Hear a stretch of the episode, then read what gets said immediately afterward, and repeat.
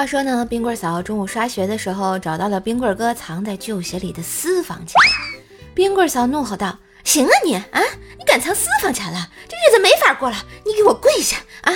不到天黑就不能给我起来！”为了家庭团结，冰棍哥膝盖一软就跪下了。没一会儿，听到冰棍嫂在门口接了个电话，急匆匆地跑了过来，柔和地说：“亲爱的，赶紧起来，一会儿我弟弟要过来。”只见冰棍哥脑子一转，机会来了，委屈巴巴地喊道：“不不起，今天非得让你弟弟看看你咋欺负我不可的。”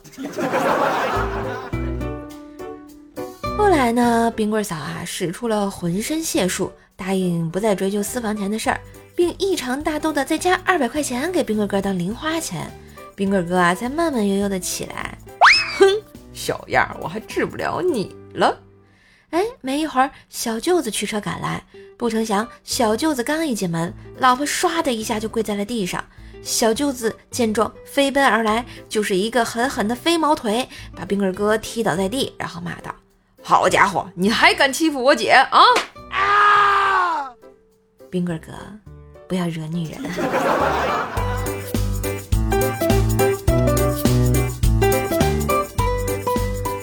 公司一个女同事有事儿没事儿就和我搭讪，时不时的给我送杯奶茶。就昨天，她和我说她家有好看的电影，问我要不要去她家看。我问她什么电影，她还不说，说是什么保密。我去了一定喜欢。哎，我就淡淡的笑了。然后拿出了老子五百个 G 的移动硬盘，告诉她这里都是电影，你家什么电影我这里没有啊，还和我保密。然后我就拒绝了她，自己在家看电影多好啊，还安静。这叫什么？传说中的祝孤生。嘿，今日份段子就播到这里啦，我是段子搬运工瘦瘦呀。喜欢节目记得随手订阅专辑，点个小赞。现在哦，锁屏状态也可以点赞啦，快动动小手吧！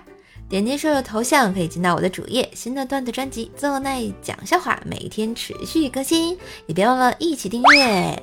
当然，喜欢瘦瘦的话，也可以打个小赏，给个五星好评呢。Thank you，思密达。